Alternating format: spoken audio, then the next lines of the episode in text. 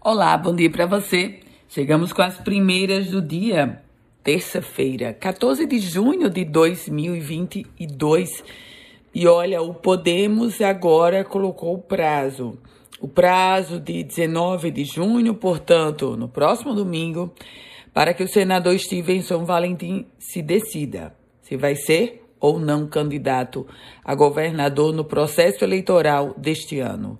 O presidente do partido, Felipe Madruga, afirmou que a deliberação saiu depois de uma discussão interna, a portas fechadas, que contou apenas com dois votos contrários entre os 19 filiados que participaram desse desfecho. Saúde. A Secretaria Estadual de Saúde anunciou que vai ampliar o número de leitos Covid no estado do Potiguar. Os índices de ocupação de leitos no Rio Grande do Norte voltaram a subir. No final de semana, foi registrada uma taxa de 68%, o maior índice desde fevereiro deste ano.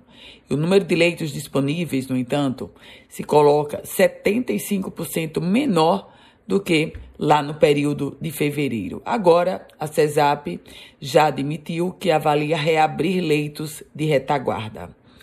Vamos falar agora sobre o feriado de Corpus Christi, porque o comércio estará em um funcionamento especial. Quinta-feira, depois de amanhã, as lojas do Alecrim do centro da Zona Norte estarão fechadas. Já os shoppings terão um funcionamento muito semelhante ao do domingo. E 80 anos depois, o avião americano que caiu durante a Segunda Guerra Mundial foi encontrado no litoral do Rio Grande do Norte. O avião Catalina caiu no dia 13 de junho de 1942, na altura da praia de Maracajaú, litoral norte.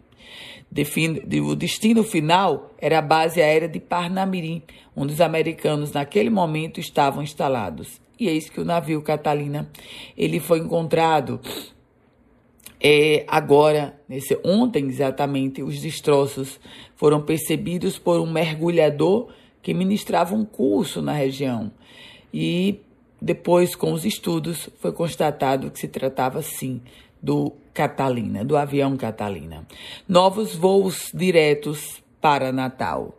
A Gol Linhas Aéreas confirmou que vai começar a operar voos diretos de Natal para Porto Alegre, Goiânia, Curitiba, Belo Horizonte e Campinas. Censo 2022. O IBGE encerra amanhã as inscrições para o concurso. 48.500 vagas de recenseador, inclusive vagas aqui para o Rio Grande do Norte. E nas últimas horas, dois protestos em frente à governadoria no bairro de Lagoa Nova. Os candidatos aprovados no concurso do curso de formação de soldados da Polícia Militar, eles fizeram um protesto pedindo a convocação. Já os motoristas do SAMU fizeram um protesto temendo desemprego porque foi feita a licitação para uma nova empresa. Com as primeiras do dia, Ana Ruth Dantas quer receber um boletim semelhante a esse?